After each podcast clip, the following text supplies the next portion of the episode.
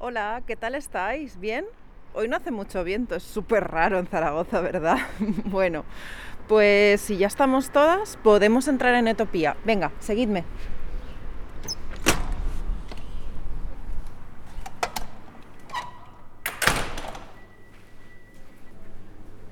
Nos ponemos gel.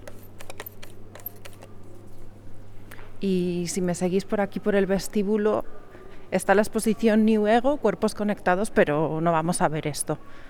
Vamos hacia el ascensor, venga.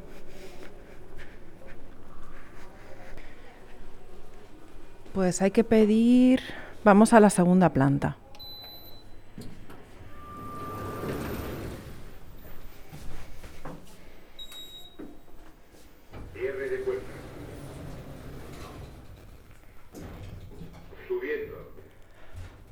Hoy os llevo a una exposición de la que sé muy poco, pero he quedado ahí con una gente que nos va a ayudar a comprenderla. Mira, ya casi vamos a estar.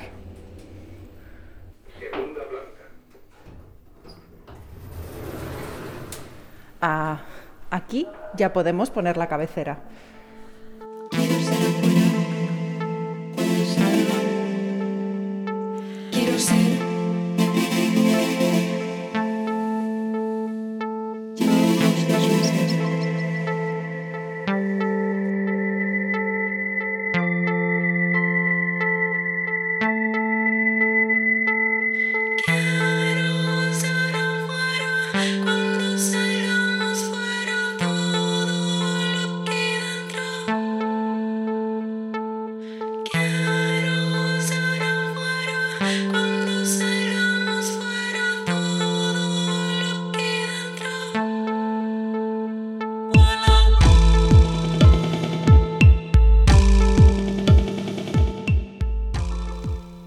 Últimos años hemos asistido a una explosión del interés por las técnicas de inteligencia artificial aplicadas a la creación y a una consiguiente avalancha mediática acerca de este tema.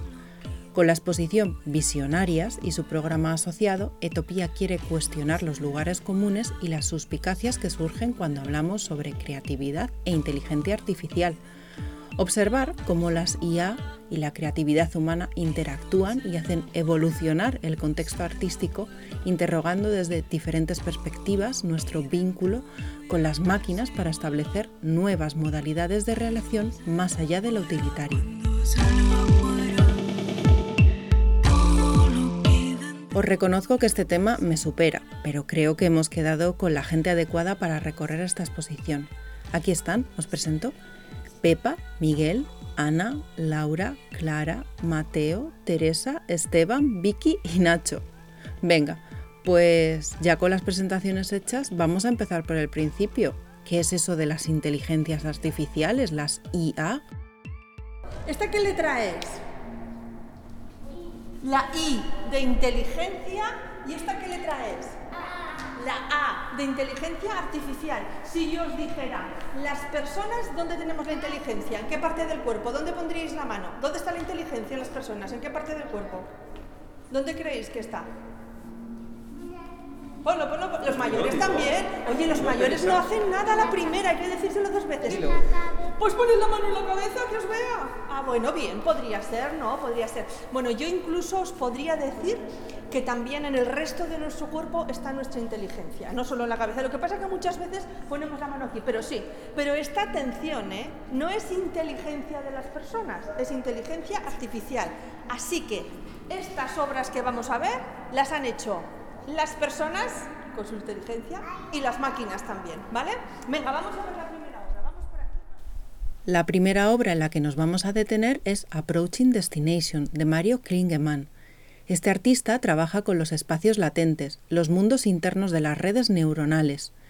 En una red generativa antagónica, o GAN corta, cada coordenada multidimensional en tal espacio se traduce en una imagen única. Al viajar entre estos lugares uno puede explorar estos espacios y descubrir vistas reales e irreales. En Approaching Destination, Mario Klingemann utiliza Big Gun, un modelo lanzado por investigadores de Google entrenado en millones de fotos del mundo real que bucea en estas utilizando un algoritmo. Ah, algoritmo. No sé vosotros, pero yo oigo esta palabra un montón últimamente y tampoco tengo muy claro qué significa.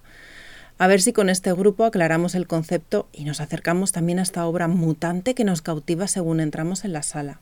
Bueno, pues algoritmo es como unas instrucciones que se les da a la máquina para que hagan exactamente lo que tú quieres, pero no de cualquier manera. Hay que hacerlo de una forma ordenada. Por ejemplo, vamos a imaginar que le vamos a decir a la máquina que nos va esta máquina tienes que lavarte los dientes. ¿Cuál sería el algoritmo de lavarse los dientes? Lo primero que hacemos para lavarnos los dientes, ¿qué es? Lo primero. ¿Qué? Poner la en, en los cepillos. Poner la pasta de dientes en los cepillos. Y, y para poner la pasta de dientes en los cepillos, lo primero que tenemos que hacer, ¿qué es?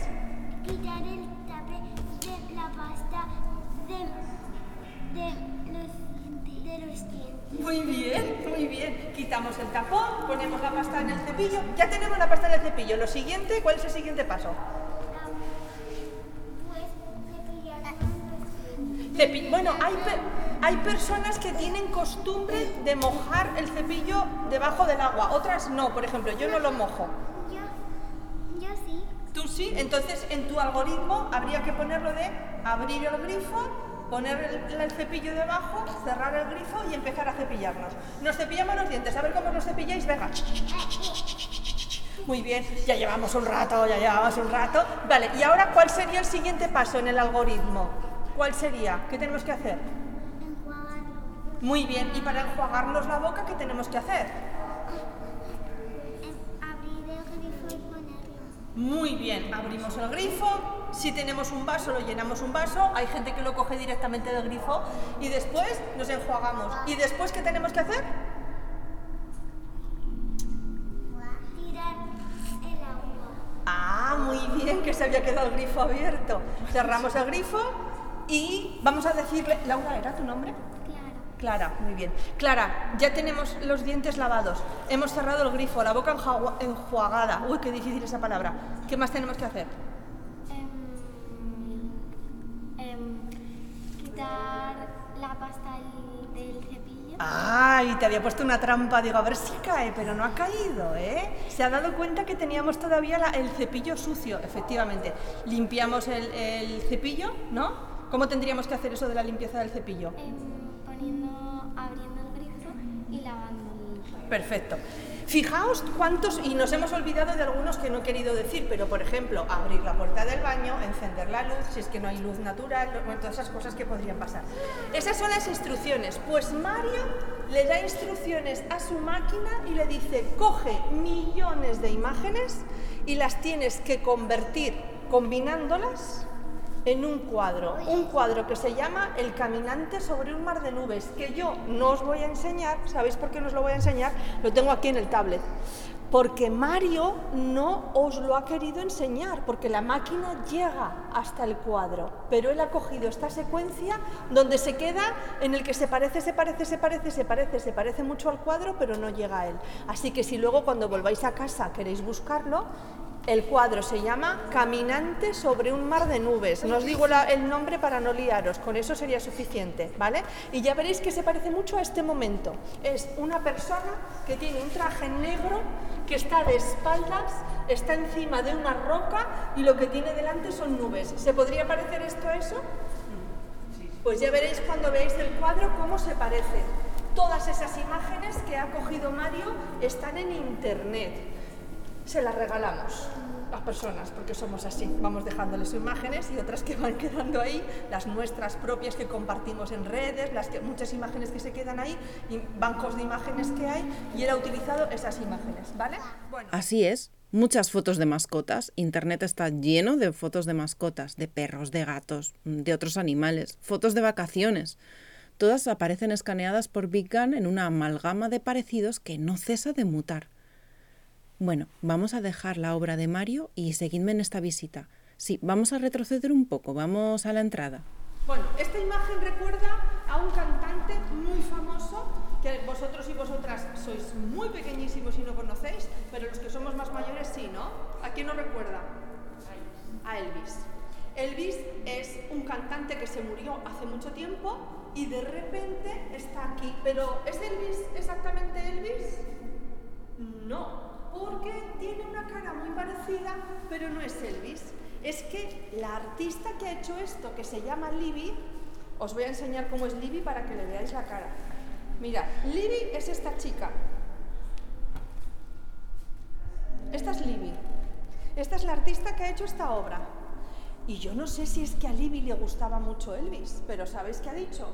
Dice, voy a ponerme como si yo fuera Elvis. Y ha cogido su cara y la ha puesto aquí, en esta imagen, que es una imagen que recuerda mucho a Elvis, porque él tenía una fotografía donde salía así. Pero eso se puede hacer. ¿Se puede coger el cuerpo de otra persona y ponerle tu cara? ¿Se puede hacer eso? Sí, se puede hacer.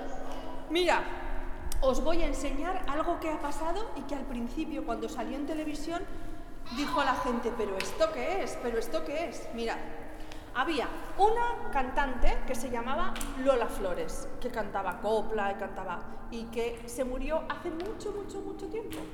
Y de repente, hace poco, ponen un anuncio en televisión y sale Lola Flores hablando. ¿Puede una persona que se ha muerto salir hablando? Pues sí, ahora sí, porque hay unas máquinas que lo pueden hacer. Mirad, lo voy a poner el vídeo para que veáis cómo lo han hecho, ¿vale? ¿Tú sabes por qué a mí se me entendió en todo el mundo? Por el acento.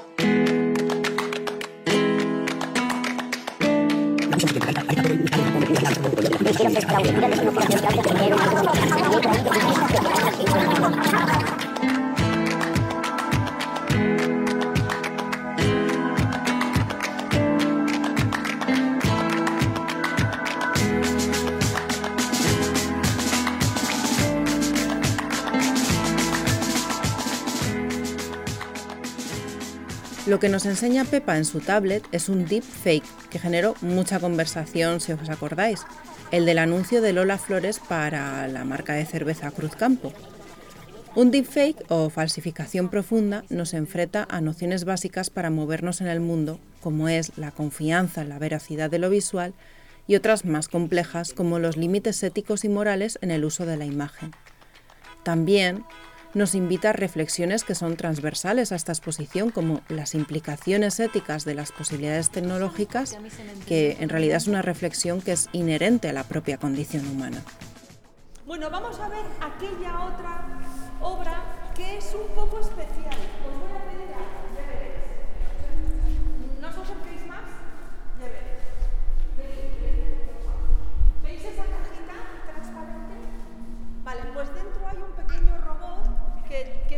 También transparente, que parece como un poco de gelatina. Y esas voces salen de ese robot. ¿Qué es lo que pasa? Que ese robot va cambiando según nos vamos acercando. Entonces, me gustaría que al acercaros veáis lo que le pasa, pero sobre todo me gustaría deciros que ese robot, esa, esa instalación, la hizo Mónica, que es una artista, que estuvo aquí en Etopía porque en Etopía hay como habitaciones para vivir, como una residencia. Y si un artista dice, oye, yo quiero venirme unos cuantos días aquí a trabajar, en los laboratorios y voy a crear una obra de arte. Puede pedirlo, puede pedir permiso y a veces se lo dan y puede venir. Así que esa pieza se ha hecho aquí, en Etopía, ¿vale? En la residencia.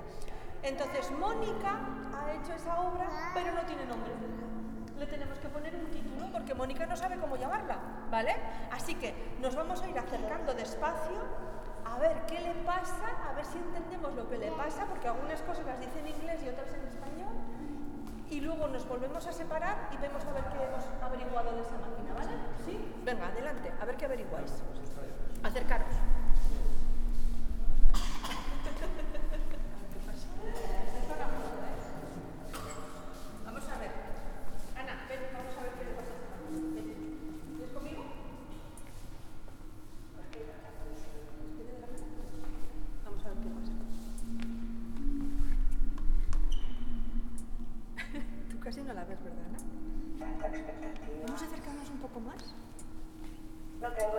De que proyectes tus deseos.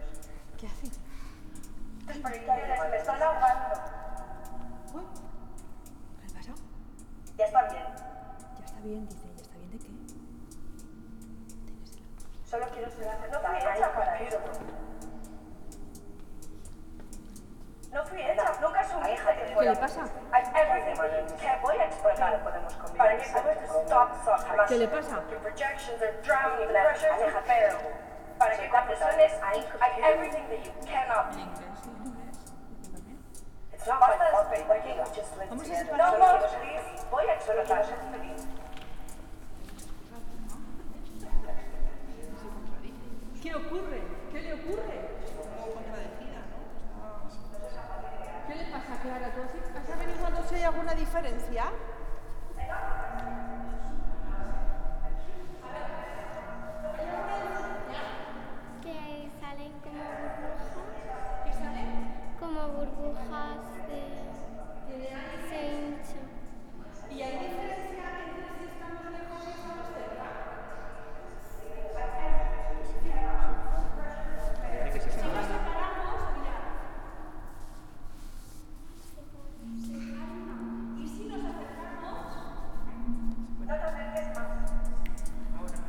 Acerques más, me ha dicho.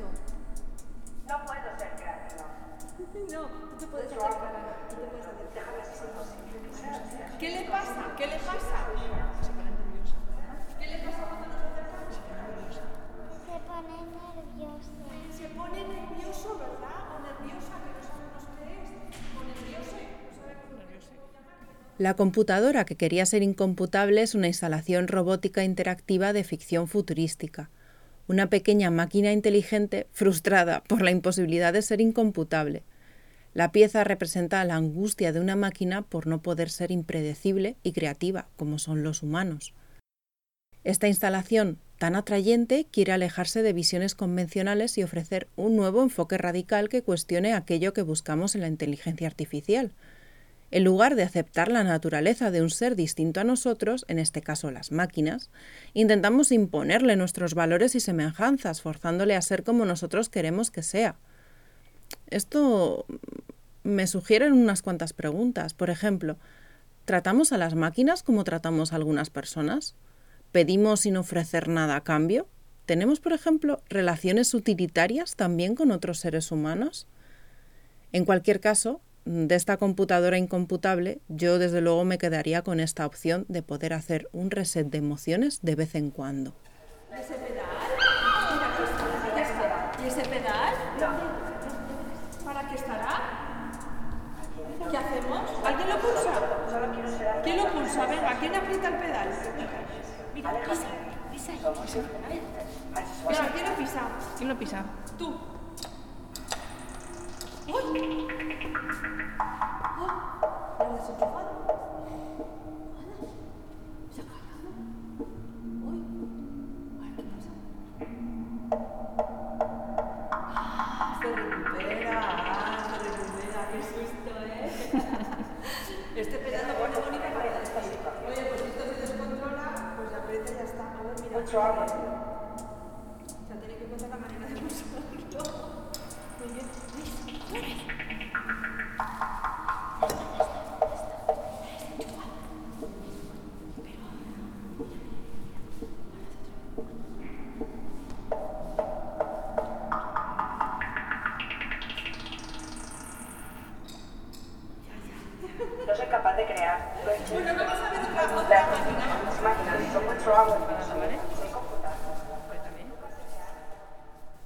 Vamos, vamos a seguir a nuestras guías de lujo hasta el fondo de la sala. Ahí nos espera la obra de Patrick Treset, Human Study número 1, RNPD, In Progress. Esta instalación es la más interactiva de la sala, convirtiéndonos en modelos de un retrato como una clase de dibujo al natural. El robot RNP fue desarrollado originalmente por Treset para paliar un bloqueo artístico, aunque tiene más de una versión. La obra puede considerarse como una prótesis creativa o un autorretrato conductual.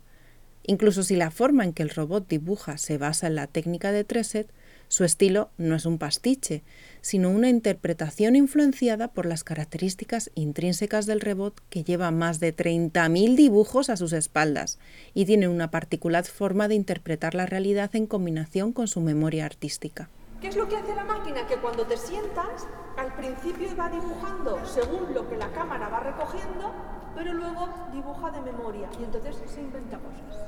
Así que mirad, esa de la esquina La de la esquina del todo, aquí abajo. Esa soy yo. Me ha puesto unos moños que no tengo. Ah, porque le da- hace lo que le da la gana. ¿eh? Hay un momento en el que hace lo que le da la gana. Como los, artistas también, ¿eh? que hacen lo que les da la gana. El otro día vino un chico y dijo, pues a mí me gustaría ponerme para que me hiciera un dibujo. Se sentó y cuando acabó dijo, pues me gusta esta máquina. ¿Sabéis por qué le gustó? Porque este chico no tenía pelo y la máquina le dibujó muchísimo pelo y dijo, esta máquina me interesa. Esta máquina me interesa y me gusta. Puede ser, puede ser que alguien se siente ahí y le haga un dibujo. Tiene que estar un ratito sentado, eso sí, ahí esperando mientras que los demás vamos a ver otras cosas. ¿Alguien le apetece sentarse a que le hagan un dibujo? ¿A ti te apetece? Eh, vale, entonces vamos a entrar para que te haga el dibujo. Lo único que el dibujo se tiene que quedar, porque esta es una parte de la obra. Ahora en silencio, para no molestar al artista. Vamos a ver a RNP en acción colándonos en el estudio que tiene en la sala de exposición. Lo que, lo que pasará cuando yo ahora active el brazo es que esto que es la cámara se girará hacia ti, como que irá recogiendo datos y el bolígrafo empezará a pintar, ¿vale?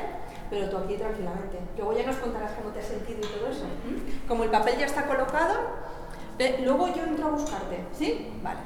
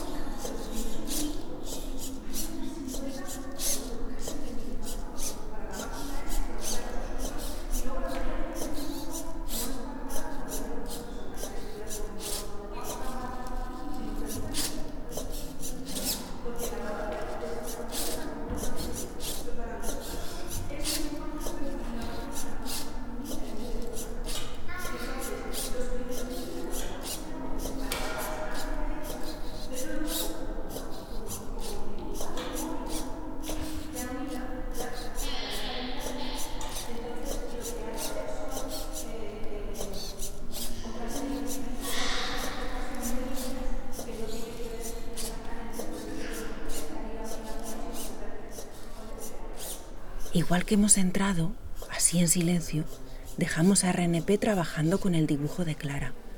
Así sí, con cuidado, para no alterar el proceso creativo y, y- y nos vamos a adentrar en un mundo abisal, en concreto en la obra de Sofía Crespo y Entangled Others. Un caballito de mar. ¿Y esto?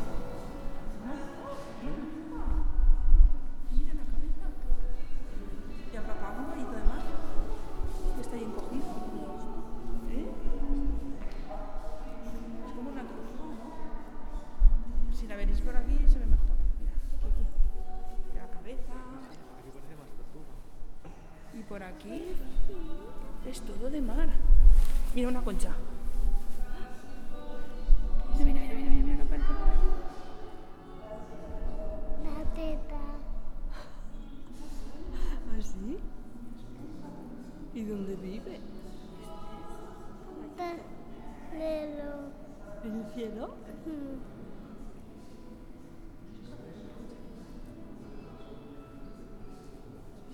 Se mueve,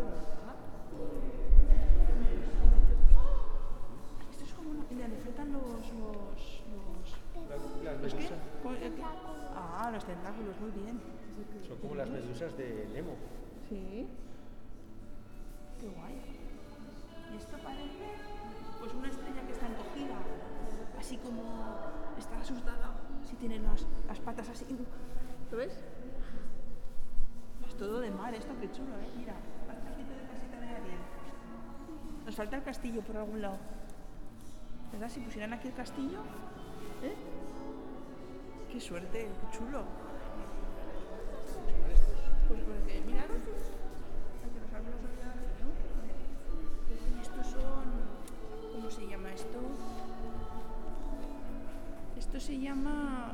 Corales.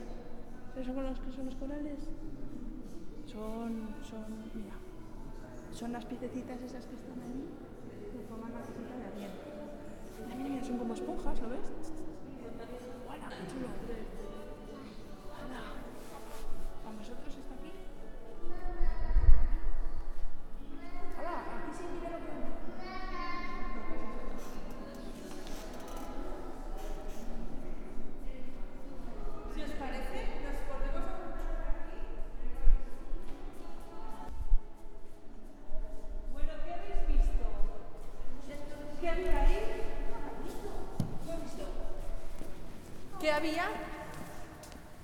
Había ahí? En, ese- en ese- en esas columnas que son azules, ¿qué había? Todo como la casa de Ariel. La casa de Ariel. Todo como la casa de Ariel, pero ¿quién es Ariel? La sirenita. ¡Anda! Todo como la casa de Ariel, como la sirenita, porque la sirenita ¿dónde vive? ¿En qué lugar? En el mar. Entonces esto va a estar en el mar, ¿no? Sí, está en el mar. Aunque yo que he ido con. es- ¿Cómo te llamas? Con Esteban. Esteban ha habido un momento en que ha dicho, igual es cielo también, ¿eh? Oh, sí. Sí, Esteban ha pensado que había una cosa que era como de cielo, ¿verdad, Esteban? Sí. Sí, él lo ha visto claro. Oye, entonces esto que hemos visto existe. ¿Existe en el mar esto? Sí. Pues no sabemos muy bien, nunca nadie lo ha visto. En realidad esto lo han creado las máquinas. Se le ha dado a las máquinas mucha, mucha información sobre el fondo del mar y se han inventado cosas. Entonces, todo eso que estáis viendo está hecho con impresoras 3D. Y ese caballito, que podría estar en la casa de Ariel, como muy bien nos contabas tú, tiene algo especial ese caballito. ¿Te has dado cuenta cuántas cabezas tiene? ¿No? Bien, vamos a verlas. Venga, ya verás. Con Esteban lo hemos visto. Mira, que auto, ¿eh? Otra vez empezó, mira. ¡Guau! Mira, fíjate bien. Dos cabezas. Pues yo no lo había visto, es verdad. ¿Eh? Este caballito tiene dos cabezas. ¿Tú visto las dos cabezas? Sí, es que Esteban y yo lo hemos estado comentando, que tenía dos cabezas, ¿verdad? Así que bueno, hasta ahora no se han descubierto caballitos de mar con dos cabezas. Pero las máquinas, las máquinas ya lo tienen claro, que mira, ellas se lo han inventado. Han dicho, pues aquí dejamos las dos cabezas, ¿vale? Bueno, vamos a ver cómo va. Vinit de Neural Waves investiga cómo podemos idear nuevos ecosistemas que nos ayuden a entender el concepto de existencia en perpetua relación con los demás. A través de la investigación, estos dos artistas han explorado la biodiversidad intentando crear digitalmente un ecosistema acuático como medio para poder hacer comprender al espectador el concepto abstracto de relación. La elección del acuático, específicamente el arrecife de coral, se debe a la creencia de los artistas de que sus ecosistemas son el ejemplo perfecto de cómo se producen las interconexiones e interdependencias en el mundo natural. En el arrecife, ninguna criatura es el componente central, sino que todas emergen entrelazadas como conjunto de especies, más que como componentes individuales. Los artistas han colaborado en el estudio Factory para producir parte de la obra empleando materiales biodegradables como el hueso de la aceituna. El aprendizaje profundo permite adaptar un enfoque contemporáneo en la selección de muestras, facilita la extracción de patrones tridimensionales de la naturaleza y su reorganización para ayudarnos a visualizar nuevos mundos especulativos como ese caballito de dos cabezas que ha descubierto Esteban, ¿no? Al elegir esta forma de trabajar, los artistas se enfrentan al desafío de crear conjuntos de datos para entrenar al sistema. Este trabajo previo de búsqueda de datos pone de manifiesto hasta qué punto las referencias disponibles y su forma de representar la vida marina reflejan nuestro sesgo documentando el mundo natural. Y sobre todo, cómo se establece una relación de causalidad entre la mirada humana y lo que la máquina genera a partir de ella, reproduciendo tendencias que son el reflejo de nuestra forma de ver el mundo. Bueno, que me estoy enrollando y nuestro grupo ya se está marchando.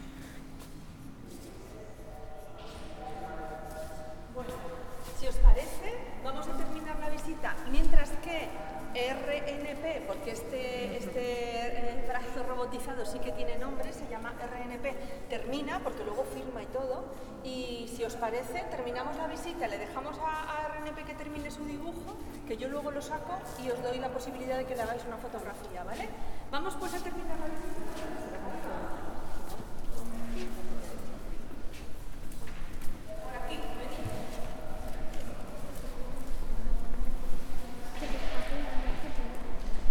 Nos podemos sentar por aquí, en el suelo, donde. Esta es una obra de una mujer que se llama Helen, que es Elena, pero fijaos lo que ha hecho. Ella hace cuadros, entonces le mete toda esa información a la máquina. Bueno, es muy complejo explicar lo que hace. Yo os lo voy a resumir muchísimo, ¿eh? por la edad de las personas que están aquí. Pero digamos que coge sus cuadros, se los mete como información a esas máquinas, a estos ordenadores super mega especiales, y las máquinas crean otros cuadros distintos con toda esa información. Así que esto que estáis viendo es el resultado de lo que ha hecho Ellen más lo que ha hecho las máquinas. ¿Por qué Ellen por sí misma no podría hacer esto? Acercaos a ver esta hoja. Vamos a ver esa hoja. Así, exactamente así son las hojas que hay en la naturaleza. Se parecen, pero no son así, ¿verdad que no? Y así, exactamente así, es una hoja, por ejemplo, de lechuga. No, claro. Entonces, ¿qué ha pasado? Que primero Ellen lo ha hecho como a ella le ha parecido, que no será exactamente igual, porque es como a ella le ha parecido, y luego la máquina le ha dado también otra idea y le ha dicho, pues así, y le ha mostrado otra idea. Así que estos cuadros que hay aquí están hechos por Ellen y por las máquinas. ¿Sabéis qué es lo que pasa? Que ahora hay personas que dicen, oye, pero vamos a ver, los artistas tenían que hacer lo que ellos quisieran y ya está. Que los artistas son artistas, no tienen que trabajar con máquinas. Y esto me recuerda, ¿sabéis qué? Este cuento. ¿Conocéis este cuento? Os lo voy a enseñar. ¿Conocéis este cuento? El taller de las mariposas. ¿Sabéis qué le pasó al protagonista de este cuento? Mira, este, el protagonista, que se llama Olaer, creo que lo digo bien, porque los nombres de este cuento tienen un poco de truquillo, un poco de misterio, resulta que él vivía en un sitio donde todo tenía un orden. ¿De acuerdo? Había una sabia general que decía la sabia, vamos a ver, los inventores de los animales que hagan animales, los inventores de las plantas y las inventoras de plantas que hagan plantas, los inventores y las inventoras, cada uno tenía que hacer su trabajo. Si a ti, por ejemplo, te tocaba inventar insectos, tenías que inventar insectos. Pero si a ti te tocaba inventar frutas, solo podías inventar frutas. Y Olaer no quería seguir las normas. Dijo, oye, yo quiero mezclar. A mí me apetece mezclar una cosa y otra. Si él creó mariposas, ¿qué fue lo que mezcló? A los insectos y qué más. ¿Cómo tienen las hojas las mariposas? ¿A qué pueden recordar las hojas de las mariposas? A flores.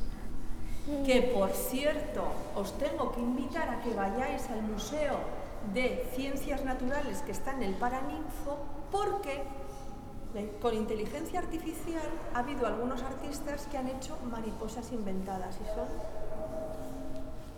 increíbles los dibujos. Bueno, pues Olaer también dijo, oye, mira, mm, no voy a hacer caso del todo. Voy a ver si la sabia no se pone muy pesada conmigo y puedo yo inventarme otra cosa. Y mezcló unas flores y unos insectos y creó a las mariposas. Eso es el desorden de las cosas. Estos artistas que están aquí han dicho también un poco de desorden. Han dicho, oye, en lugar de hacerlo solo nosotros, vamos a ver qué pasa si nos juntamos con las máquinas. Ahora hay gente que dice, oye, no puede ser, ¿eh? esto del arte tiene que ser una cosa solo de artistas. Y otras personas que dicen, mira, Vamos a ver qué pasa si en esto del arte intervienen también las máquinas. Os invito a que os cuenten porque es un poco largo o, o le dediquen, tú que eres más mayor, Clara, le dediques un ratito, pero será, largo porque es un poco largo, pero es un cuento muy interesante sobre que a veces hay que saltarse algunas normas, sobre todo las cosas del arte y las creaciones. Con esta invitación nos despedimos de Miguel, de Ana, Laura, Clara, Mateo, Teresa, Esteban, Vicky y Nacho. Y especialmente de Pepa, del colectivo Noray que está encargado de facilitar las actividades participativas para familias y público adulto. Seguimos explorando el resto de la sala de visionarias que se puede visitar hasta el 22 de mayo. Hasta el próximo Efluxión. Yo me quedo aquí engatusada literalmente por la obra de Ian Goulstone. Bueno, pues adiós.